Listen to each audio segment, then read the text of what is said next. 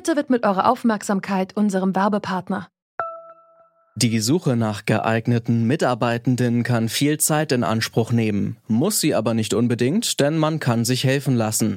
Zum Beispiel mit den Premium-Stellenanzeigen von Indeed, denn damit wird eure Stellenanzeige in der Suche sichtbarer und Bewerberinnen und Bewerber werden schneller auf euch aufmerksam. Indeed schenkt euch jetzt 75 Euro Startguthaben für eure Premium-Stellenanzeigen.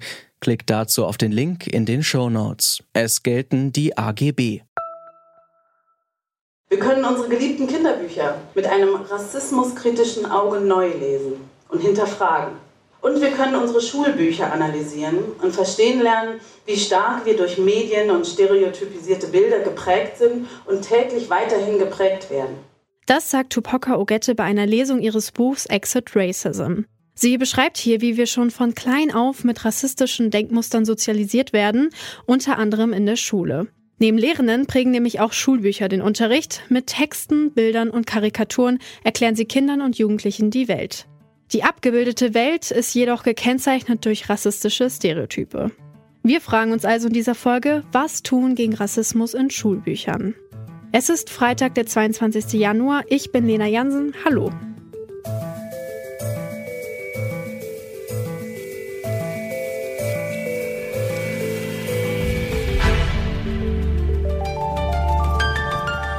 Zurück zum Thema.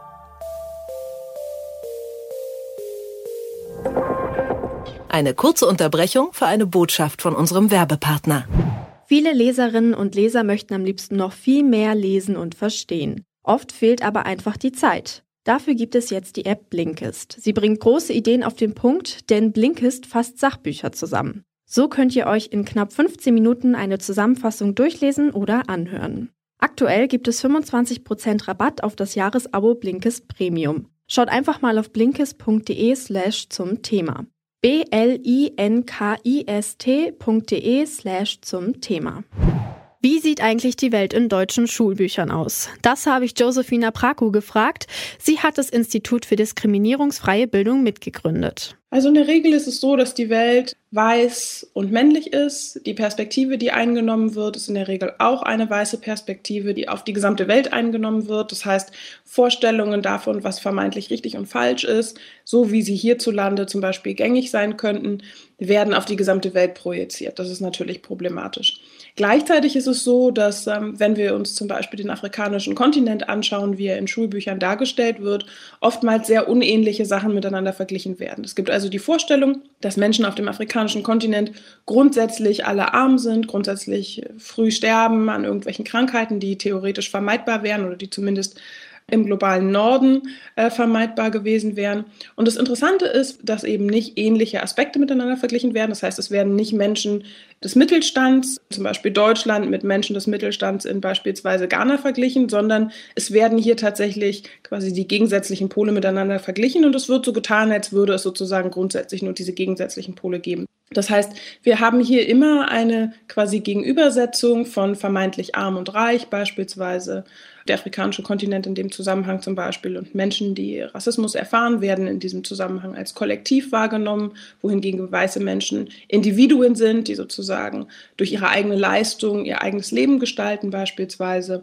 Wir haben Vorstellungen von vermeintlich rückständig und progressiv, wenn wir uns beispielsweise den globalen Norden anschauen. Und all diese Gegensatzpaare werden anhand des rassistischen Diskurses überhaupt erst produziert. Das heißt, es geht hier nicht darum, komplexe Realitäten darzustellen, sondern eigentlich eine sehr vereinfachte Perspektive einzunehmen. Wenn wir uns vornehmen, Schritt für Schritt diskriminierungsfreie Bücher in den Schulen zu haben, was ist dann der erste Schritt?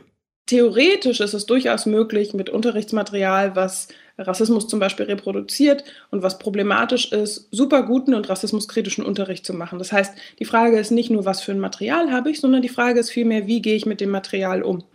Das heißt, ich glaube, was deutlich wichtiger ist, als einfach nur in Anführungszeichen gute Materialien zu haben, ist, dass wir Leute haben, die eine Ausbildung haben, die dann auch in der Lage sind, mit diesen Materialien umzugehen. Ich glaube nicht, dass es unbedingt notwendig ist, sich ausschließlich mit diesem Thema zu befassen, um eine Expertise dazu zu haben. Ich weiß aber schon, dass es notwendig ist, ein grundlegendes Wissen zu haben davon, wie Rassismus überhaupt funktioniert. Also gerade auch eben nicht die Spitze des Eisbergs, also rassistische Fremdbezeichnungen zum Beispiel wie das N-Wort, sondern ich meine wirklich auch die Sachen, die implizit sind, die Sachen, die wir in der Regel als normal wahrnehmen, die Sachen, die wir eben nicht kritisch hinterfragen. Wichtig ist auch, wie Lehrerinnen und Lehrer mit Stereotypen und Rassismus in Schulbüchern umgehen. Davon erzählt auch Juliane Keitel.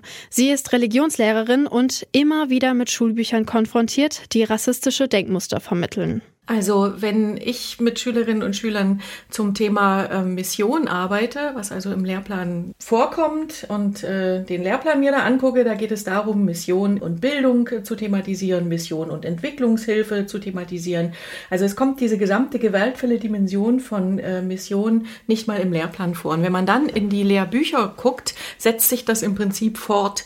Äh, letzten Endes ähm, habe ich dann mich entschieden, ähm, mit meinen Schülerinnen und Schülern eine Lehrbuchanalyse Analyse vorzunehmen. Wir haben uns die Frage gestellt in dieser zehnten Klasse, was will das Lehrbuch, was wir über Mission lernen sollen?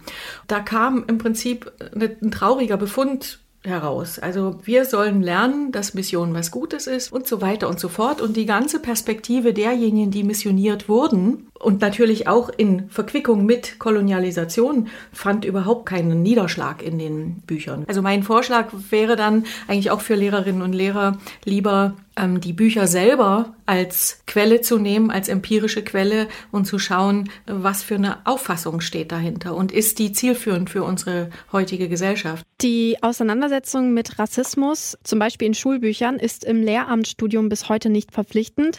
Sie bilden ja auch Referendarinnen und Referendare aus. Schaffen Sie es denn, diese Lücke im Referendariat noch zu schließen?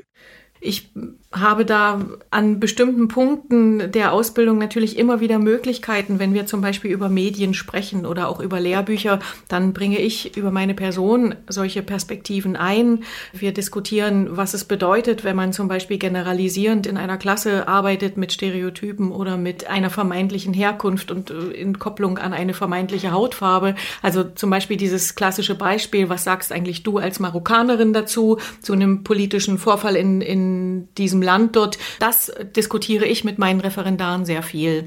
Und ich hoffe, dass das bei denjenigen, die da schon aufmerksam sind, auf jeden Fall weitere Argumentationen liefert, die sie mitnehmen können in ihren Alltag. Aber leider passiert es halt nicht systematisch. Ne? Es ist eher zufällig. Trotzdem liegt auch eine Verantwortung bei den Schulverlagen. Ilas Körner-Wellers Haus leitet den Schulbuchverlag Klett. Gerade im letzten Jahr war der mit starker Kritik konfrontiert, denn der Verlag hatte für den Titel einer Buchreihe eine diskriminierende Bezeichnung für indigene Menschen in Nordamerika genutzt. Darüber haben sich einige beschwert. Als Reaktion darauf wurde die Reihe dann nun letztes Jahr umbenannt. Ich habe ihn gefragt, ob es da nicht einfach sinnvoller gewesen wäre, neue Lehrbücher zu entwickeln, die Rassismus auch konkret thematisieren. Genau das tun wir. Wir haben im letzten Jahr zum Beispiel Themenhefte sowohl für den englisch-landeskundlichen Unterricht als auch in Geografie ähm, zu Afrika erscheinen lassen, in dem es genau um diese kritische Auseinandersetzung geht und ein Bild, das äh, teilweise eben ähm, von Afrika besteht, ähm, anders darzustellen als ein Kontinent, in dem es wirtschaftlichen Erfolg gibt, in dem es Entwicklungen von, von Prosperität und wissenschaftlicher Innovation, Mittelstand gibt und in dem auch die Bilder und die Chiffren, die wir, mit denen wir teilweise groß geworden sind, durchbrochen werden und kritisch hinterfragt werden. Insofern sind wir, glaube ich, alle inzwischen in einem Prozess angekommen und da ist die Schule, wie Sie eingangs auch sagten, ein ganz wichtiger Bestandteil, in dem das ähm, Bild, was wir auf POC, auf Menschen indigener Herkunft, aber überhaupt auf Menschen mit Migrationshintergrund haben, kritisch einerseits angehen und andererseits viel integrativer damit uns auch auseinandersetzen, was die Zuschreibung von bestimmten Rollen oder Mustern betrifft. Wir haben uns gefragt, was gegen Rassismus in Schulbüchern getan werden muss. Im Idealfall werden einfach neue, diskriminierungsfreie Lehrmaterialien hergestellt. Darüber hinaus haben wir aber auch gelernt, die Rolle der Lehrenden ist im Kampf gegen Rassismus in der Schule besonders wichtig. Man kann nämlich auch mit rassistischen Materialien rassismuskritischen Unterricht machen. Aber dafür müssen Lehrende erst geschult sein, dann könnten sie Schülern auch beibringen, Rassismen in den eigenen Schulbüchern zu erkennen. Das war's von uns für heute. Wenn euch zurück zum Thema gefällt und ihr unsere Arbeit unterstützen wollt, dann folgt oder abonniert uns doch gern.